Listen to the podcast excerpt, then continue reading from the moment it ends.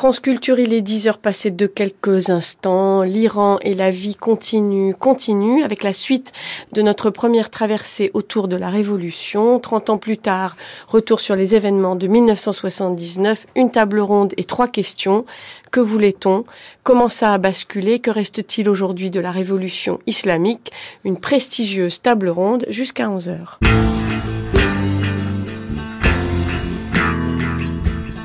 با سخنرانان در بوستان معرفت همه چی آخرش رفت داره به سیاست یعنی سراغ هنر بری چرا هنر بری مثلا tout a rapport avec la politique tu veux parler de la vie ça a rapport avec la politique tu veux parler de l'art ça a rapport avec la politique même les boucles de nos cheveux ça a rapport avec la politique Alors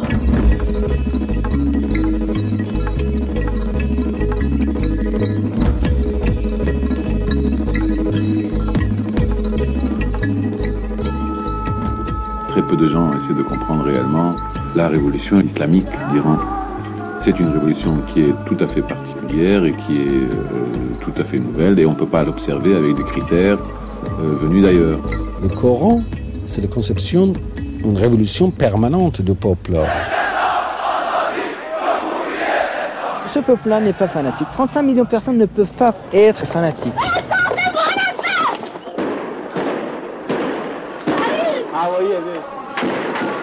La révolution islamique est soutenue essentiellement par les paysans, par les ouvriers. Ils soutiennent la révolution parce qu'ils voient leur libération dans cette révolution-là. On a tous espoir que ça va finir, que ça va être une, vraie démocratie gérée par le peuple iranien et avec des gens qu'on choisit.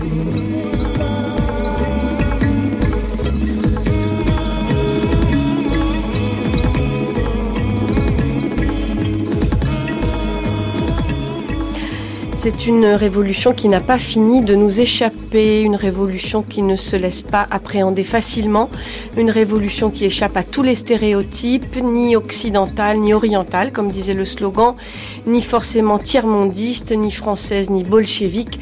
Dans son inspiration, tout le monde s'y est cassé les dents, à commencer par ses enfants, tous ou presque se sont trompés ou enflammés à tort. Aujourd'hui, on y voit tout juste plus clair, on commence à mieux cerner ce drôle de concept qui fascine et effraie et pourrait bien payer le prix fort de sa complexité. La République islamique, notre plus belle ennemie.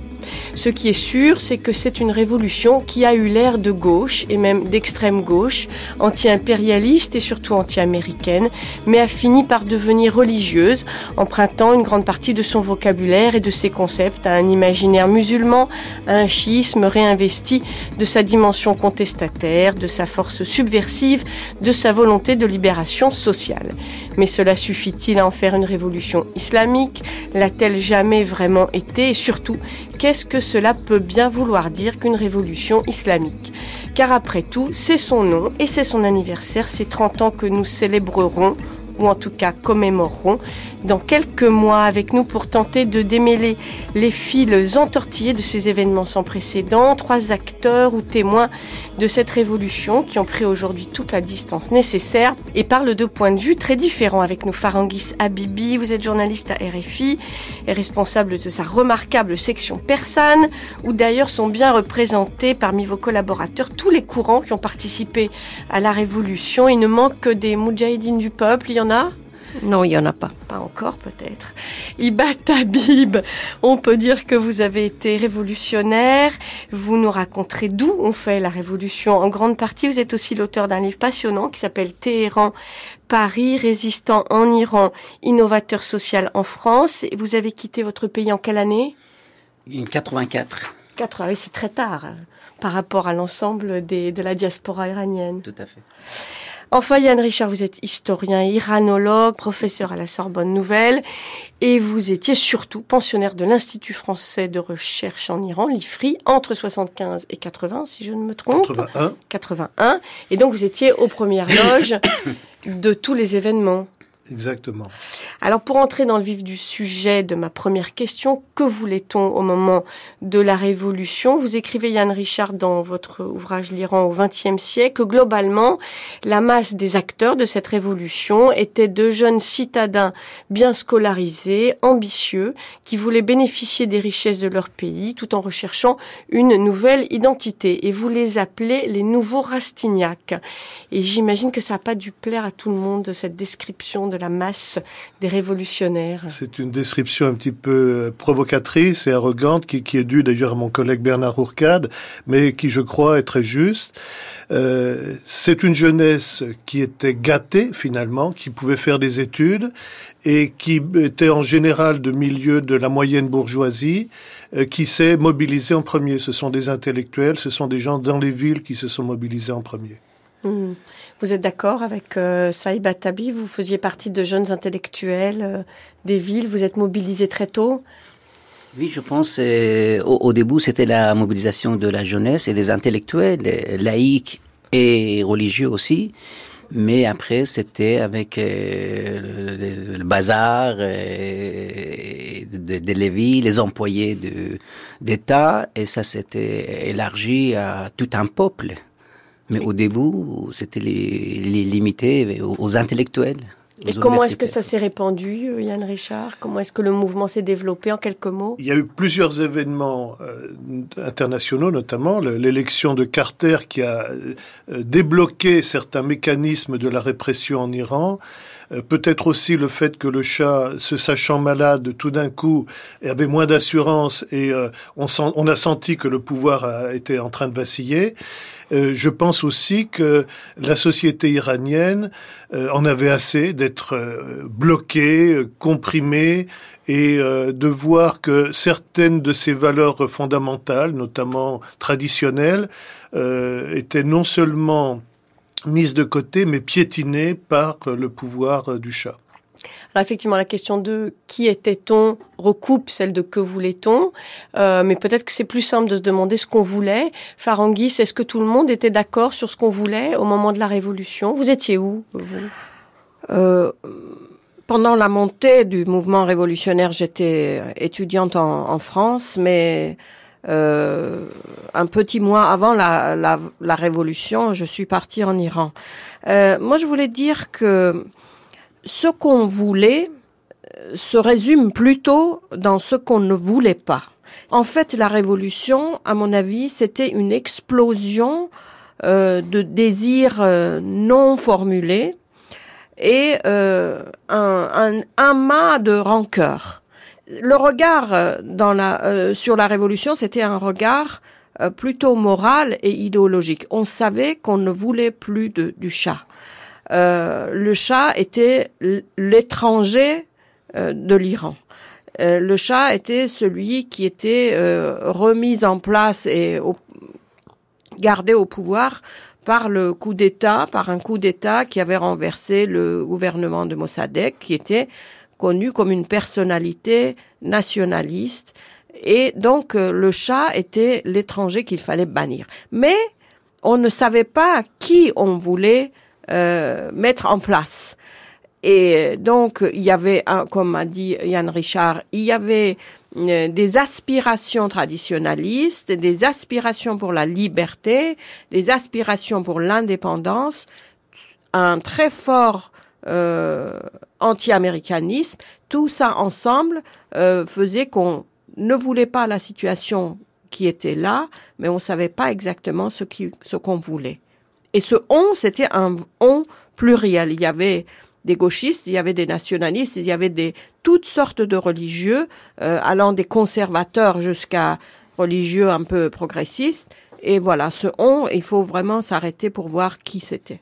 Et donc dans ce on, Ibat Tabib, euh, vous venez d'une petite ville, euh, enfin d'une petite moyenne ville, Desfoul, c'est ça, qui est dans le sud-ouest de l'Iran. C'est pas très loin de l'Irak. Dans ce on extrêmement pluriel que décrit Farangis Habibi, vous vous situiez où dans votre euh, au moment où vous avez commencé ce combat révolutionnaire en Iran?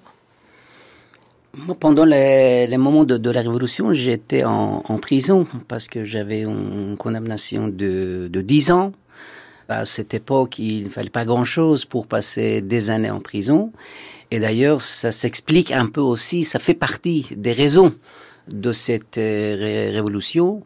Je me qualifiais plutôt gauche, mais j'étais pas dans un mouvement de, de, de résistance. Simplement, moi, je, je, parlais des choses comme j'ai pas accepté la légitimité d'un tribunal militaire, simplement pour cette non-acceptation.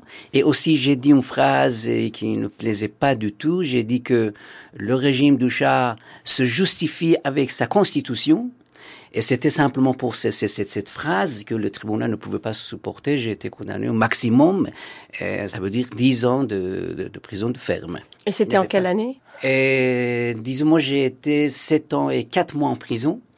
Et j'ai été libéré 3 mois et demi avant la Révolution, avant la chute du régime impérial. Voilà, c'était en 70, 70, voilà. Moi, c'est en prison que je, je deviens vraiment politique. Euh, Yann Richard, à la fois donc il y a cet ensemble extrêmement composite de gens de gauche, de religieux de toutes sortes, mais quelles sont, par exemple, pour les gens de gauche, quelle est la place de la religion euh, pour les gens de gauche et quelle est la place de la démocratie parmi les plus extrémistes des religieux? C'est-à-dire, est-ce qu'il y a un consensus en, à un moment donné, en quand réalité, même Il y, y, a une transition euh, continue de, de l'extrême gauche euh, aux plus radicaux des religieux. Euh, les gens d'extrême gauche, euh, quelquefois, sont très respectueux de la religion, et il y a des gens parmi le, le camp de, de, ceux qui ont pris le pouvoir qui finalement avaient une visée démocratique et tiers-mondiste et, et de libération. Ce que je voudrais dire aussi, c'est que on, on, idéalise quelquefois le régime du chat euh, par rapport aux frustrations qu'on a eues après la Révolution, en se disant avant on pouvait faire telle chose, les femmes pouvaient aller euh, la tête nue euh, dans la rue, euh, on pouvait lire beaucoup plus de choses, on pouvait faire ceci, on pouvait faire cela. Euh, en réalité, il y avait une pression politique, idéologique, euh, médiatique constante du temps du chat et si la révolution a explosé, c'est qu'aucune solution euh, réformatrice, modérée, n'a été rendue possible. Ceux qui ont été balayés par le coup d'État de 1953 étaient encore là sur la scène politique dans les années 70, des gens comme Karim Sanjabi ou euh, euh ou euh, Bozargan, euh, qui finalement, même ceux qui se sont ralliés in extremis au chat comme Bartier, étaient très proches de ceux qui étaient au, au cœur de, de, la révolution, ou en tout cas du processus de mise en place des nouvelles institutions, comme Bazargan. Mais leur point commun, c'est qu'ils n'avaient jamais pu, du temps du chat, faire quoi que ce soit, ni au Parlement, ni dans la vie locale, euh, qui, ait, qui ait pu échapper euh, à, la pression constante de la police politique, de l'armée, du système du chat. Cette pression euh, exercée par le régime du chat, vous l'avez ressenti, Farangis Habibi? Est-ce que c'était parce qu'il faut quand même que les gens se rendent compte à quel point il y avait une détestation parce que nous on voit encore les fastes de Persépolis, la Chabano écrit ses mémoires, etc. Mais pour l'ensemble du peuple iranien, il y avait une véritable haine. On voulait vraiment qu'il s'en aille. D'ailleurs, c'était un des slogans euh, de, de la révolution. Il faut que le chat parte, qu'il s'en aille, qu'on s'en débarrasse comme d'une plaie. Euh, bon, c'est-à-dire que euh, il n'y avait pas de lien entre le peuple et le chat. C'est-à-dire, quand j'ai dit le chat était l'étranger, pour le chat, le peuple aussi était étranger. C'est-à-dire, le peuple ne se reconnaissait pas en le chat et le chat regardait de très haut son peuple comme, comme des sujets. Donc, comme il n'y avait pas ce lien, la seule chose qui existait, c'était des, relations d'autorité et de répression. C'est-à-dire, personne n'osait donner son avis sur, par exemple, un projet dans, dans une petite entreprise. Par exemple, les gens de l'armée, par exemple un colonel de l'armée qui voulait voyager, c'est le chat qui devait signer l'autorisation. Alors, tout le pouvoir était concentré dans les mains du chat. Personne ne se sentait euh, impliqué dans la vie de la cité. Au niveau de la répression politique, par exemple, euh, le fait d'avoir dans sa bibliothèque l'étranger de Camus hein, était un délit. Les gens étaient arrêtés parce qu'ils avaient ce livre dans leur dans leur bibliothèque. Beaucoup euh, d'autres, oui. Et oui, oui. Il faut pas parler de, de, de Marx et tout ça. Tout ça, ça n'existe pas. Pour la liberté de publication, il y a beaucoup de censure actuellement, mais quand même, il y a beaucoup de livres, surtout étrangers et de, de traduction, qui sont là dans les dans les librairies. Donc, euh, je veux dire deux, deux exemples pour dire euh, combien et on pouvait pas avoir une une machine à, taper, on pouvait pas une photocopieuse. ben voilà, une photocopieuse, dix ans, dix ans de prison pour avoir transmis une photocopieuse à quelqu'un, voilà. Bon, je, je vais euh, peut-être pour susciter un débat, mais je vais, je vais essayer de donner quelques éléments positifs du chat quand même. Le chat, par rapport à son père, était quelqu'un qui avait fait des études en Europe, euh, qui avait une claire vision de ce que pouvait être une démocratie, et qui, dans les années 60, sous la pression américaine, certes, mais il avait fait quelque chose d'extraordinaire, il avait imposé une réforme agraire qui a été populaire. Sa révolution blanche. Voilà, la révolution blanche. À un moment, il y a eu un courant qui est passé entre le chat et le petit peuple. C'est le petit peuple rural, mais en réalité, cette révolution agraire a été faite par le haut, imposée et elle a cassé des solidarités régionales ou locales pour précipiter toute une frange de la population rurale en surnombre vers les villes, où elle est, elle est devenue finalement dépaysanée, comme le dit très bien Farhad Roswahavar, c'est-à-dire que cette population a cherché des repères. Et n'ayant pas de structure politique leur permettant de s'exprimer, ils se sont tournés vers les mosquées, ou vers des groupes extrémistes pour certains marginaux intellectuels, mais finalement les mosquées ont pu rassembler le plus grand nombre. Et donc le chat a échoué bien qu'il avait des atouts, c'était un homme moderne, il avait tous les moyens euh, financiers, économiques euh, euh, qu'on puisse rêver quand on est un dictateur pour réussir quelque chose de merveilleux, et il avait des idées, il voulait faire de l'Iran une puissance à l'égal du Japon, la Suisse de l'Asie, comme il disait. Enfin, il rêvait un peu quand même. Voilà. il rêvait beaucoup, c'était un mégalomane, voilà, mais il, a, il, aurait, il avait des éléments, mais il n'a jamais pu établir ce contact avec le peuple ou rétablir ce contact avec le peuple. C'est-à-dire il n'était pas en entendu. Voilà. Le peuple n'était pas entendu par lui et lui, il n'était pas entendu. Aujourd'hui, on dirait qu'il y avait un problème de com. voilà, il n'y avait pas de, canal euh, permettant aux gens de, s'exprimer politiquement. Oui, je, je pense d'ailleurs c'est la première raison de cette révolution, c'est le despotisme politique de Shah qui était traduit dans ses comportements, je dis, quotidiens, parce que d'abord, il y avait aussi une loi qui venait du temps de son père, rassemblement trois personnes autour d'un livre qui était considéré comme euh, gauche ou matérialiste. Euh, était, il pouvait passer trois ans en prison simplement pour la lecture ou un rassemblement de trois personnes autour d'un livre, d'une idée, sans qu'ils entrent dans l'action. Voilà, c'était un système. C'est vrai, économiquement, socialement, ce pays se, développait. Il y avait des réformes. Moi, je me rappelle, au début, j'étais étudiant en faculté de, droit. Ces réformes sur euh, le code de famille, qui libérait des familles, des, femmes, que l'homme n'avait pas de droit facilement avoir quatre femmes, ne pouvait pas se séparer de sa femme facilement, ça, ça heurtait des sensibilités de religieuses, et notamment Roménie à cette époque. Mais le problème, que ce, développement économique et ces réformes étaient en contradiction avec ce système politique. Dans un pays où même la bourgeoisie n'avait aucune place dans ce système. Un système qui était réduit à une personne, c'était le chat. Et après, même la question des dernières années, ça a été posée. Si, après sa maladie, si le chat parte, qu'est-ce qu'il reste? Ils avaient pensé un triangle, Faradiba et son fils. Mais c'était trop tard. Donc on sait ce qu'on voulait pas, on voulait pas du chat, ça, tout le monde était d'accord.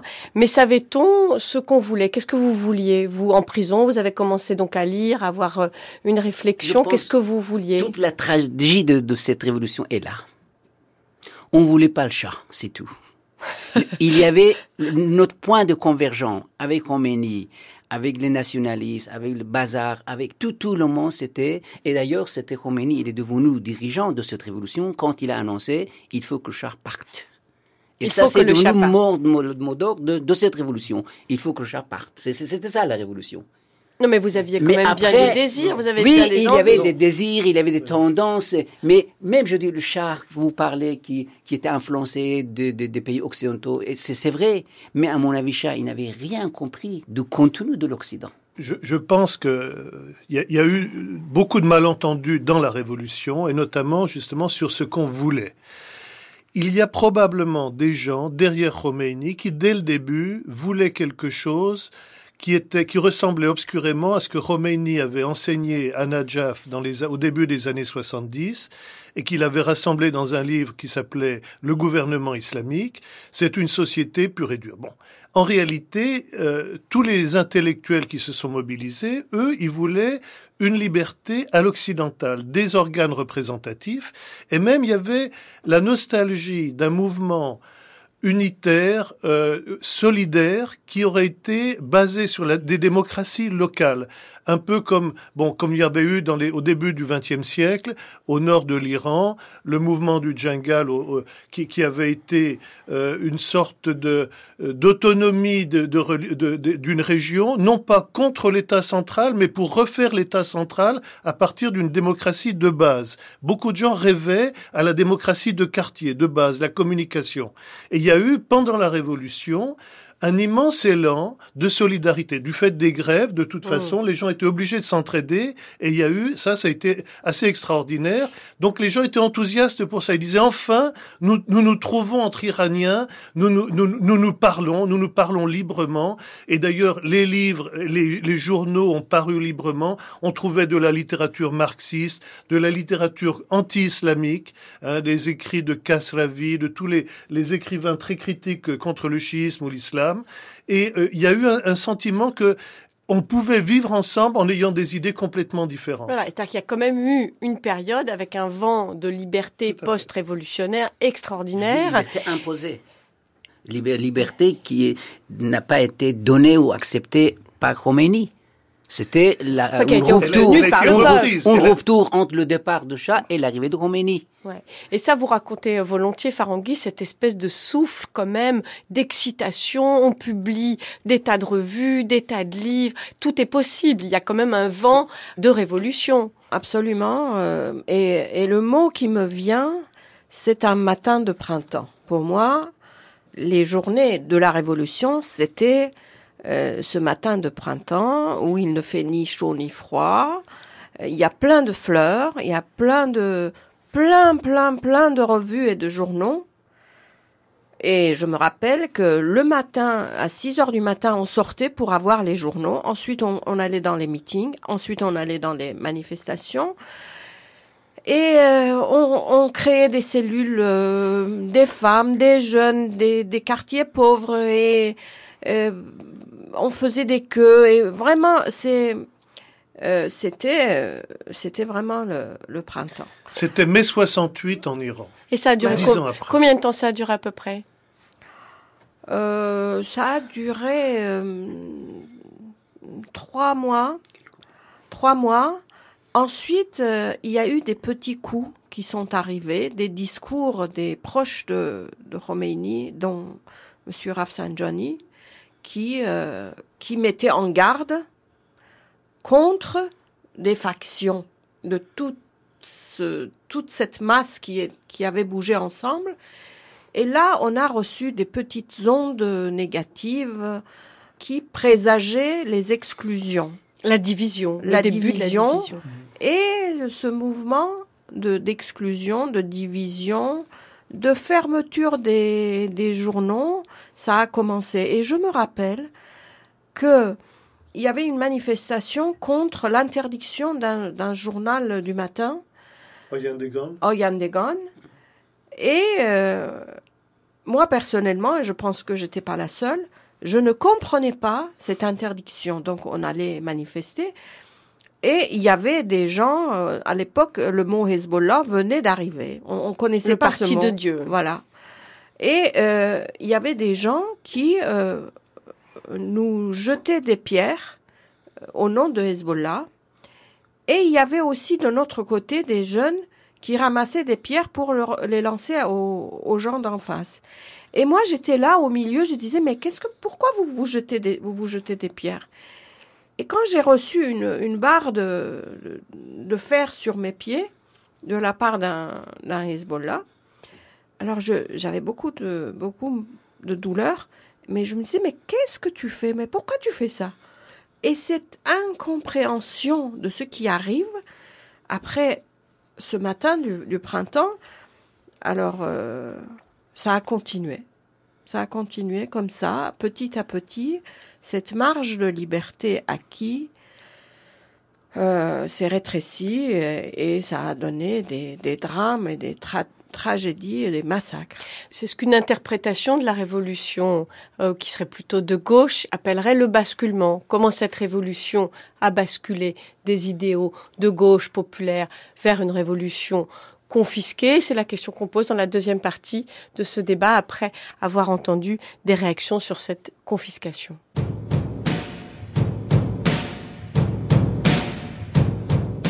L'équipe qui est au pouvoir, M. Bazargan et ses collaborateurs, est une équipe qui est respectée par tout le monde, mais c'est une équipe euh, qui n'est pas composée de révolutionnaires. Donc, si vous voulez, une des causes d'amertume ou de déception que vous pouvez de temps en temps voir exprimer se trouve dans ce décalage. Alors, ce qui frappe ici, c'est bien sûr les mesures de sécurité exceptionnelles qui ont entouré l'arrivée de l'ayatollah. Il est arrivé dans une Mercedes 600 dont les vitres avaient été rendues opaques. Il était accompagné de gardiens de la Révolution fortement armés et dont le visage était caché par des cagoules. Ce qui frappe également, c'est la foule, elle est très nombreuse, plusieurs dizaines de milliers de personnes, et c'est le témoignage que la communauté chiite est vraiment la maîtresse absolue de la République islamique deux ans après le début de la Révolution.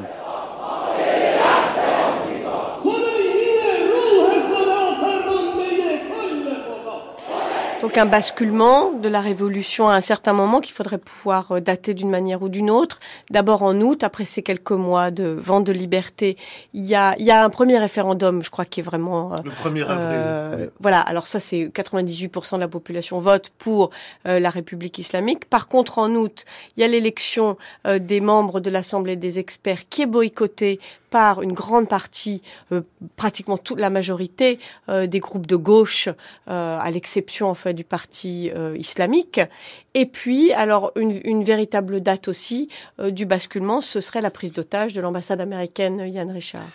Oui, parce que le premier Premier ministre que Khomeini a choisi était, euh, comme on a dit tout à l'heure, l'ami de Bartiol, et finalement, il aurait pu faire une transition très douce vers une république islamique pro-américaine, libérale, orientée vers la démocratie, mais euh, avec des liens profonds avec l'Occident. Et tout d'un coup, toute cette équipe de libéraux qui s'étaient ralliés à Khomeini, même des, des nationalistes laïcs, euh, vont être mis sur la touche et euh, ce sont des purs et durs euh, qui sont des cléricaux et qui vont prendre maintenant le pouvoir et qui vont avoir, euh, par les documents pris à l'ambassade américaine, un trésor de, de preuves euh, montrant que des gens comme Bazargan, des gens qui sont qui étaient proches finalement du mouvement, avaient eu des contacts avec les Américains. Mais c'est des vrais documents qu'ils ont trouvés. Des vrais documents, ah bien sûr, qu'ils ont publiés, qu'ils ont publiés au fur et à mesure.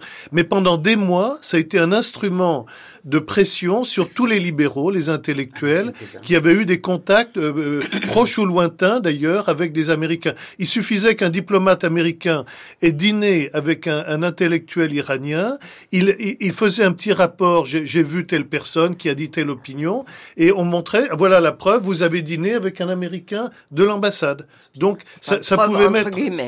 Et ça continue, cette... Euh, vous vous souvenez, vous, euh, Ibat Tabib, de ce basculement? Oui, tout à fait. Moi, je, d'abord, j'imaginais pas qu'un peuple peut devenir tellement ami.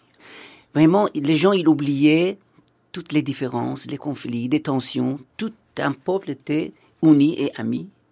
Et après la Révolution, je ne pouvais pas non plus imaginer un peuple peut devenir tellement divisé et avec des tensions entre les communautés, les religieux, les, euh, les musulmans, non musulmans, chiites, sunnites, et, voilà. Ah, et comment vous, vous avez senti ce petit... Et moi, je pense que la seule personne qui avait un projet, c'était Ayatollah Khomeini. Khomeini, c'est vrai, le, peuple était enchanté par rapport à ses paroles, par rapport à ses promesses, mais Khomeini, il a réalisé tout ce qu'il avait écrit.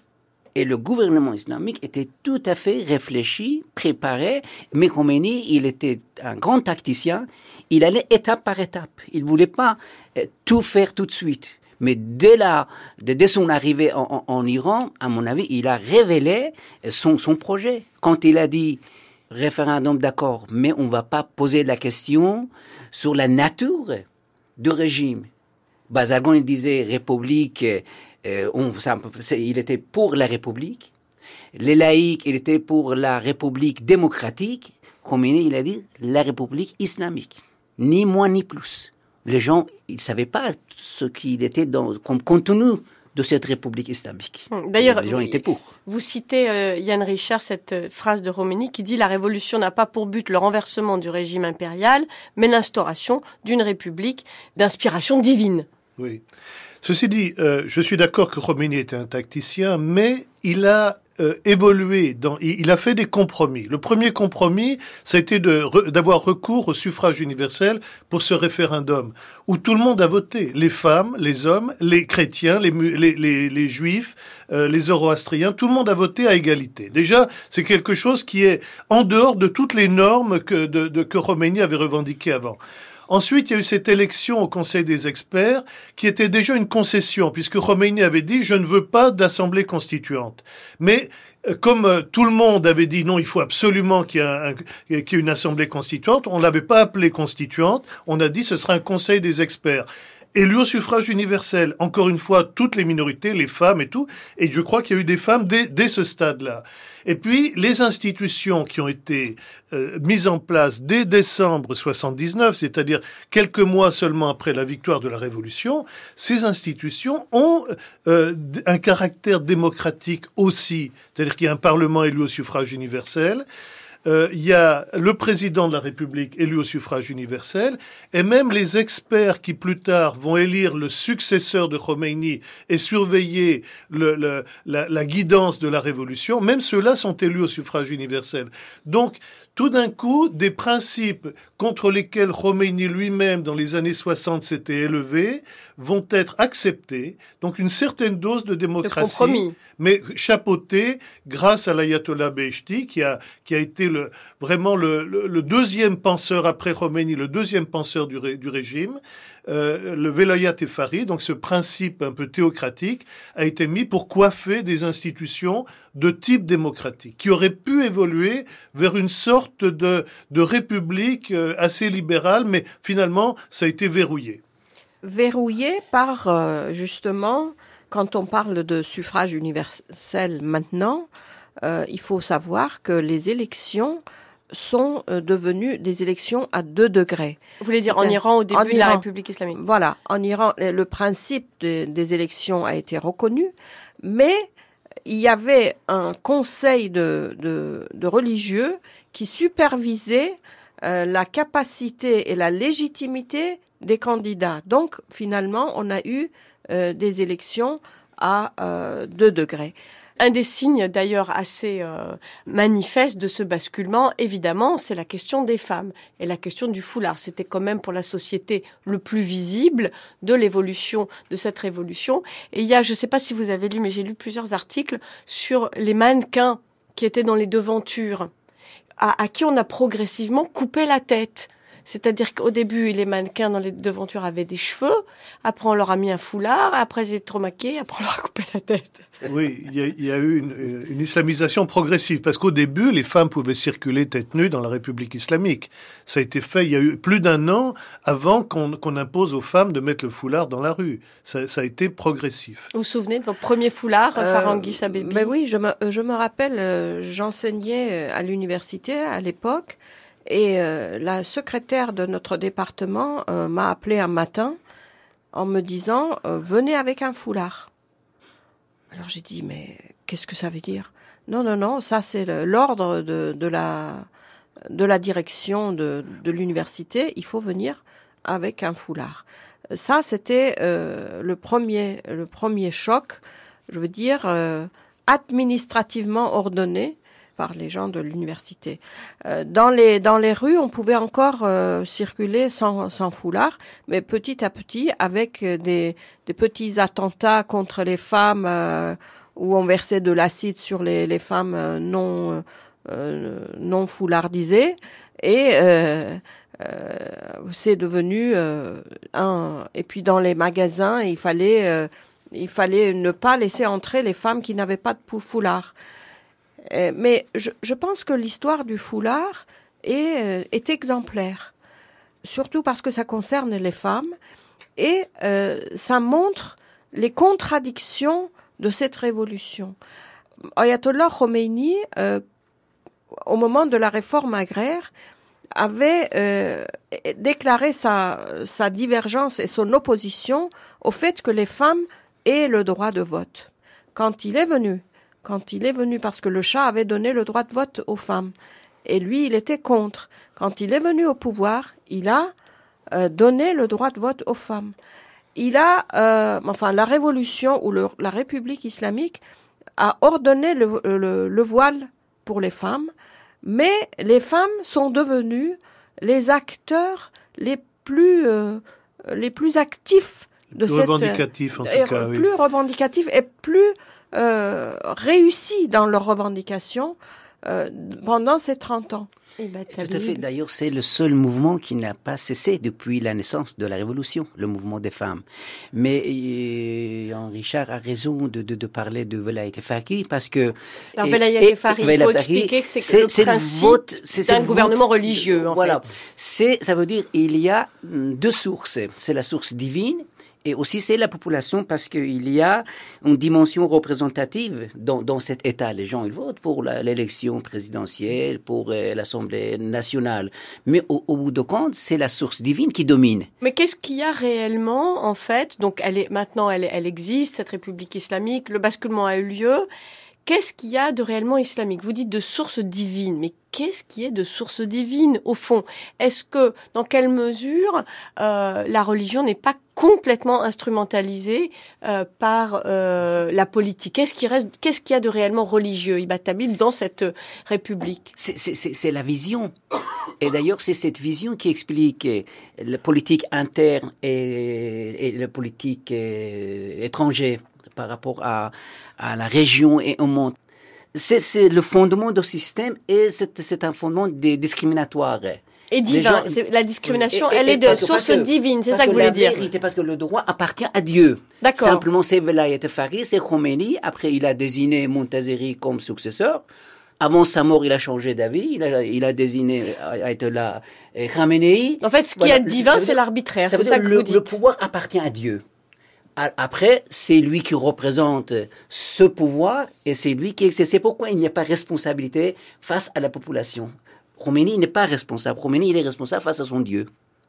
Mais est-ce que c'est très différent, au fond, de, de euh, des rois qui tenaient leur pouvoir euh, de Dieu? Quand on compare le comportement de Nasser Shah, qui, qui était le, le, roi absolu, le, divin, quand même le, le roi absolu de l'époque Qajar, et le, le euh, par exemple Reza qui est venu 50 ans après lui, il est certain que Nasser Shah, le roi absolu, a fait moins de victimes et, et, a agi de manière moins violente contre son peuple que Reza. Et Reza pourtant, il est resté dans des limites constitutionnelles. Les religieux, c'est la même chose aujourd'hui. Je pense que euh, s'ils veulent respecter à la lettre euh, ce qu'il y a dans la Constitution, mais le détourner à, à, tout moment par leur pratique, ils peuvent très bien agir dans un cadre légal constitutionnel, mais en réalité exercer une violence et euh, confisquer le pouvoir.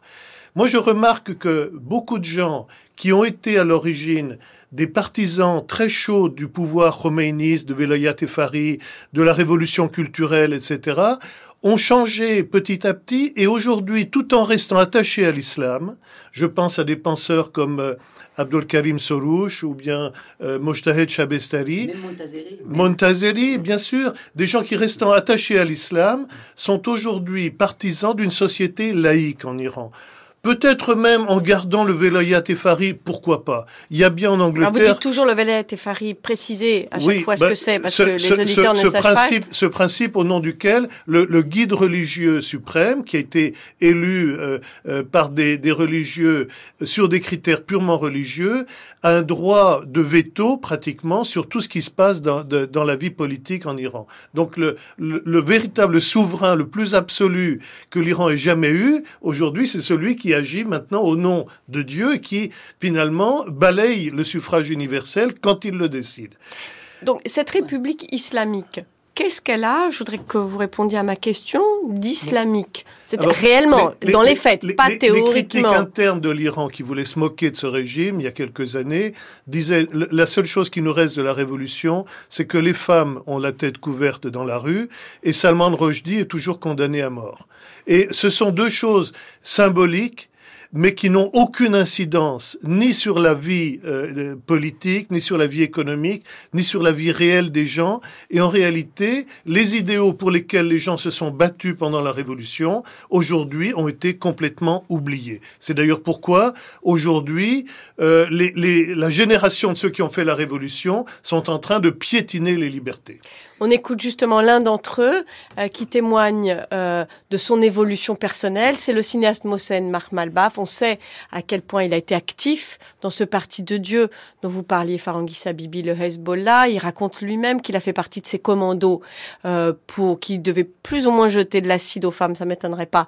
Enfin bon, je connais pas le fond de l'affaire. En tout cas, il a fait vraiment partie de ces commandants de Dieu d'une rare violence au moment de la révolution.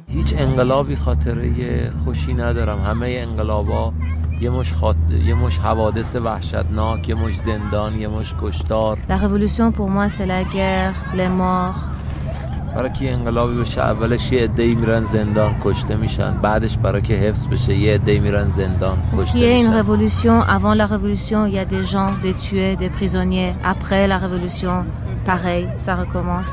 Des morts, des prisonniers. که در ایران و در هیچ کجای جهان دیگه هیچ انقلابی اتفاق نیفته. Je souhaite, je souhaite profondément que ni en Iran, ni dans un autre pays du monde, il n'y ait aucune autre révolution. نه غربی نه شرقی جمهوری اسلامی Ni orientale, ni occidentale, République islamique. Liberté, indépendance, République islamique.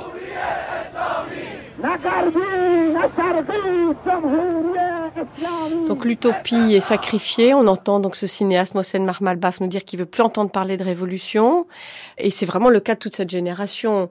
Euh, est-ce que c'est votre cas aussi, par exemple, Ibat Tabib? Je pense que c'est pas le mot de la révolution. C'est même si aujourd'hui, moi, je suis pour euh, je dis dans la société, pour moi, il n'y a pas que des réformes euh, profondes qu'on peut, euh, avec lesquelles on peut changer une société. C'est pas la légitimité même d'une révolution qui peut être qui, qui, peut être en cause. C'est cette violence, c'est c'est toute ces, ces, cette vision du monde. Aujourd'hui, il n'y a pas de révolution en Iran.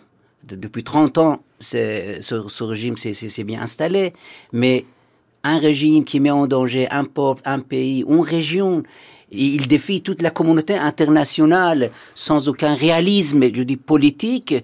On n'est pas dans, dans la révolution une génération qui veut plus entendre parler de révolution et un slogan très fameux dont vous dites qu'il est mal traduit. Oui, parce Yann Richard, donc liberté, indépendance et république islamique. Oui, non, ce qui est mal traduit, c'est euh, ni Occident ni, ni, Orient. Ça veut rien dire, ça. Ah bon en réalité, c'est ni les sociétés impérialistes de l'Occident, ni le communisme. Euh, euh, L'Est, c'était le communisme. Euh, je me souviens, au moment des, des, premières émeutes à Téhéran, en novembre 78, il y avait notamment parmi les, les, magasins qui avaient été détruits près de chez moi, il y avait un magasin de, de tailleurs, de confection, qui s'appelait Hayati Rabi, c'est-à-dire tailleur occidental. Occidental, c'était le modèle qui venait d'Europe, qui venait d'Amérique. Et en fait, les gens, ils se rebellaient contre ça. Ils voulaient plus ce modèle qui venait, qui leur était imposé de, de l'étranger. Et euh, là, ça pose aussi une question, c'est que euh, au moment de la prise d'otage à l'ambassade américaine, on a dit, mais regardez, c'est évident, c'est les communistes qui pilotent tout, qui manipulent euh, les religieux, et en fait, on va voir bientôt que les religieux vont être balayés, c'est les communistes qui vont prendre le pouvoir. On a vu exactement l'inverse. Pendant la guerre Iran-Irak, euh, le régime a utilisé la pression qu'il fallait euh, et a fait durer la guerre jusqu'à ce qu'il se débarrasse de tous ses rivaux à, la, à gauche, tous les marxistes, tous les, les groupes qui étaient à sa gauche. D'ailleurs, à ce moment-là, au moment de la prise d'otage, on en a un témoignage parce qu'il y a des gens qui l'ont dit, euh, et je pense que c'est crédible. Il y, a, des militants islamistes qui voulaient prendre non pas l'ambassade américaine, mais l'ambassade soviétique Donc il y avait aussi, et Ahmadinejad en était. Ahmadinejad faisait partie d'une université qui était assez conservatrice et où on était euh, plus anti-soviétique, anti-russe, anti-communiste euh, que anti-américain. En fait, il se serait accommodé d'une du République islamique libérale, un peu pro-occidentale, mais il fallait surtout se débarrasser du danger communiste. Et donc, euh, il y, a, les deux éléments qu'il faut voir ensemble. Je voudrais juste qu'on regarde rapidement quand même ce qui reste de, de, vos beaux slogans, de votre jeunesse, si je peux me permettre, euh, de la liberté, de l'indépendance et de la République islamique. La République islamique, je crois qu'on lui a réglé son compte tout à l'heure. Vous lui avez réglé son compte, Yann Richard, avec le foulard et la fatwa de Salman Rushdie, qu'est-ce qui reste de la liberté? Farangui Sabibi, vous nous disiez tout à l'heure que quand même, par exemple, en termes de liberté d'expression, aussi paradoxal que ça puisse paraître à un auditeur aujourd'hui, il y a eu un progrès par rapport à l'époque du chat. Sur les autres libertés fondamentales, où est-ce qu'on en est euh, des idéaux de liberté révolutionnaire? C'est-à-dire qu'il y a des libertés qu'on prend et il y a des libertés institutionnalisées. Par exemple, pour donner des exemples, euh, aujourd'hui, il n'y a pas de liberté euh, d'association. Par exemple, les écrivains iraniens, depuis 15 ans, ils essayent de demander la reconnaissance de leur association euh, des écrivains mais ils ne, ils ne l'ont pas reçu jusqu'à maintenant. Les écrivains qui sont publiés dans le monde entier n'ont pas le droit de se réunir pour une, pour une réunion ou pour une réunion de commémoration à l'intérieur de l'Iran. Ça, c'est la liberté qui n'est pas institutionnalisée, qui n'est pas donnée. Mais euh, les jeunes ont pris la liberté de contester l'ordre. De se réunir quand même. De se réunir euh, à l'intérieur des universités. Ils ont pris la liberté à l'intérieur même des prisons de téléphoner à l'extérieur et de dire voilà notre situation. Nous, euh, à la RFI, on a eu des interviews des prisonniers à l'intérieur des prisons. Or, les prisons iraniennes euh, sont quand même les lieux d'enfermement absolu. Je veux dire, bon, ces libertés euh, là qui ont été prises existent et plus euh, intenses qu'au moment du chat. Mais euh, les libertés institutionnelles n'existent pas. En ce qui concerne l'indépendance, déjà à l'époque de la Révolution, l'indépendance, euh, ça donnait à, à, des interprétations très très différentes. Qu'est-ce que ça veut dire l'indépendance euh, dans un monde mondialisé? Mais qu'est-ce que ça voulait dire quand c'était ce slogan révolutionnaire? C'était ça veut dire anti-impérialisme américain. Et donc aujourd'hui, on en est où? Écoutez, je vais peut-être vous choquer, mais la République islamique aujourd'hui, elle est indépendante dans un monde qui est écrasé par les Américains, euh, entre l'Afghanistan et, l'Irak, entre l'Arabie saoudite et la Turquie et, et l'Azerbaïdjan ex-soviétique. L'Iran est le seul pays qui a encore une voix indépendante, qui dit ce qu'il pense, qui a d'ailleurs une volonté hégémonique dans la région qui est bridée euh, par tous ces pays euh, riverains et euh, l'Iran utilise tous les moyens possibles. Bon, il ne faut pas oublier ça. Il y a quand même un, acquis fondamental, c'est que l'Iran, qui était entièrement dans la main des Américains en 79, est, aujourd'hui peut-être le seul pays du monde euh, qui, qui, soit euh, réellement autonome, grâce au pétrole évidemment, et grâce à son arrogance et, et à, son isolation dans le monde musulman, mais ils sont encore autonomes. Concernant les libertés, il faut aussi mettre un bémol. Euh, aujourd'hui, on peut dire beaucoup plus de choses que dans les pires années du chat, c'est-à-dire euh, à partir de 1975. On peut publier beaucoup de livres. Et il y a encore des intellectuels qui osent parler. Il y a beaucoup de gens qui ont beaucoup de courage en Iran, mais les journalistes qui ont osé écrire, à s'adresser au peuple et qui peuvent avoir une audience sont complètement euh, euh, écrasés. Ils sont en prison, leurs journaux ont été fermés et la télévision est devenue une langue de bois épouvantable. Donc heureusement, grâce aux médias modernes aujourd'hui, les Iraniens ont des antennes paraboliques, ils écoutent les télévisions extérieures, ils ont l'internet, les radios, les RFI notamment. RFI est très important Pourtant, pendant la Révolution, la BBC était unique et fondamentale. Aujourd'hui, il y a, il y a à l'époque, RFI n'existait pas. Hélas. Terrifiant en persan n'existait pas en tout cas. Euh, je voulais juste dire une chose. Euh, l'indépendance, oui, euh, l'Iran a un discours indépendant actuellement. Mais quand on donnait le slogan indépendance, ça sous-entendait les intérêts nationaux. C'est-à-dire où est l'intérêt du peuple iranien. Alors aujourd'hui, cette indépendance déclarée de l'Iran, quelle relation ça a avec les intérêts du peuple? Regardez, dans tous les contentieux euh, avec euh, les voisins de l'Iran, l'Iran a perdu jusqu'à maintenant. Sur la mer Caspienne, sur les trois îles euh, du Golfe Persique, sur la l'oléoduc l'Iran-Pakistan-Inde, dans tous ces contentieux, les intérêts nationaux du peuple iranien a été bafoués ben, bien sûr, euh, M. Ahmadinejad euh, et la République islamique sont aimés euh, des peuples opprimés. C'est-à-dire que ce que vous voulez dire peut-être, c'est qu'on confond aujourd'hui indépendance et arrogance. C'est-à-dire que ce serait liberté, arrogance et République islamique. Bon, je pense que la plus grande offense qui a été faite au peuple iranien, ça a été l'attaque irakienne en, septembre 80 contre l'Iran. Et à ce moment-là, le régime a été renforcé parce qu'il s'est donné la couleur d'un régime qui défend les frontières nationales.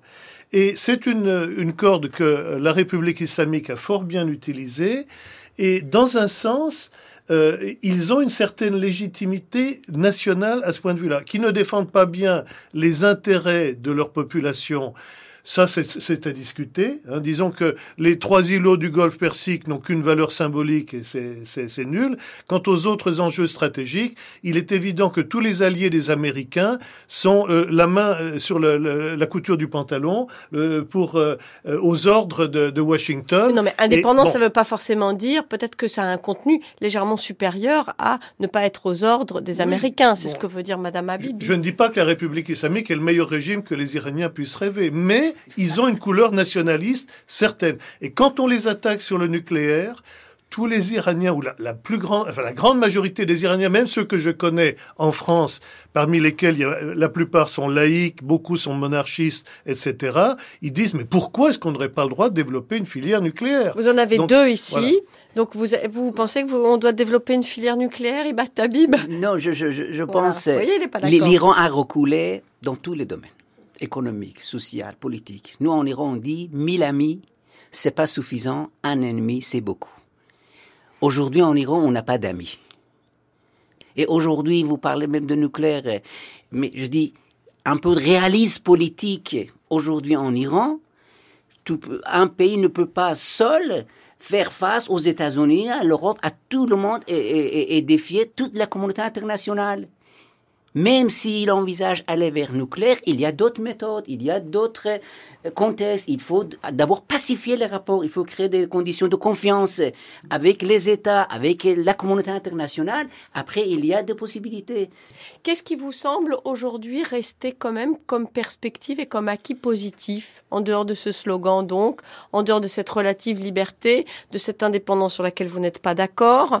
Qu'est-ce qui vous reste comme acquis en fait de votre révolution, euh, par exemple? Euh, D'abord, moi, je pense que c'est une révolution qui a coûté très cher, mais qui était nécessaire, à mon avis, parce que cette révolution a permis la présence euh, euh, des couches de la population qui étaient jusqu'à maintenant ignorées. Cette révolution a délié des langues. Cette révolution a mis, avec ses contradictions énormes, euh, à responsabiliser euh, un certain nombre de gens, des jeunes, pour qu'ils réfléchissent avec leur tête et pas avec les, stéréotypes euh, théoriques. cette révolution a posé des questions fondamentales. Qu'est-ce qu'une religion? Quel est le rôle d'une religion dans une société? Que fait un mollah dans la direction politique d'une société.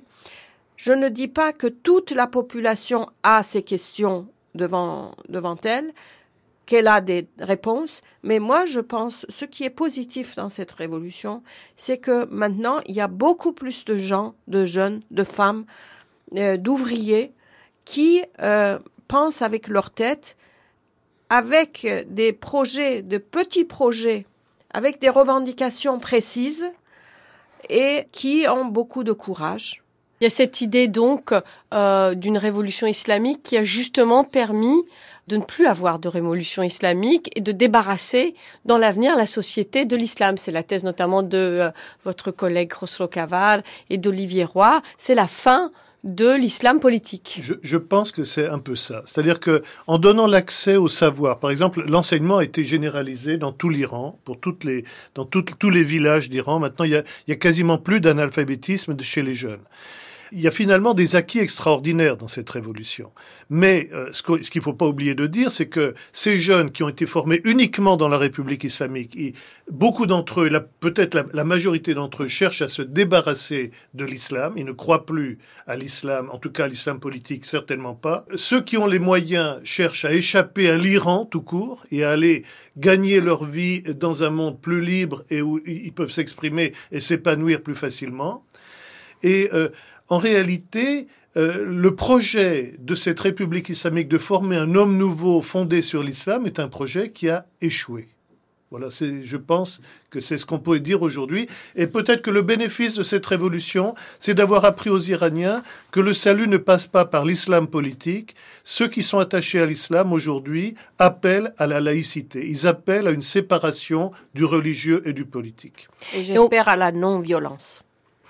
En conclusion, on pourrait justement se demander si ce qui ne fait pas si peur aujourd'hui dans cette république islamique, parce qu'il faut quand même dire que à chaque fois qu'on dit qu'on va en Iran, qu'on est iranien, j'imagine que vous vivez ça tous les jours, les gens sont terrorisés, c'est cette complexité même, c'est toutes les contradictions de cette révolution qui joue vraiment un rôle majeur, à mon avis, dans sa richesse et dans la difficulté de sa perception. Et si vous restez avec nous jusqu'à la fin de la matinée et que vous remontez avec nous l'immense avenue de Valiasr, du sud au nord de Téhéran, vous aurez également d'autres éléments de réponse à la question que nous nous sommes posée, que vous avez réglé peut-être un peu rapidement, Yam Richard, qui croit encore à la République islamique et surtout, évidemment, qui a intérêt à ce qu'elle se maintienne. Donc c'est tout de suite sur France Culture avec Téhéran du sud au nord, un documentaire que nous avons réalisé avec Pierre Villers.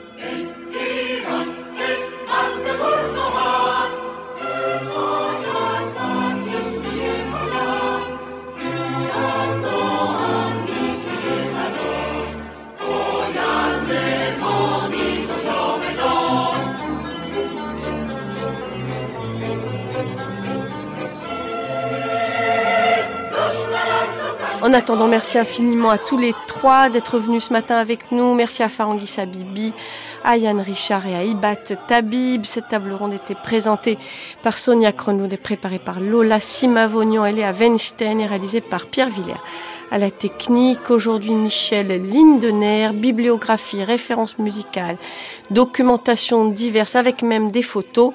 Tout cela, c'est sur notre site internet franceculture.com à la rubrique Les grandes traversées. Vous pourrez aussi nous adresser vos messages.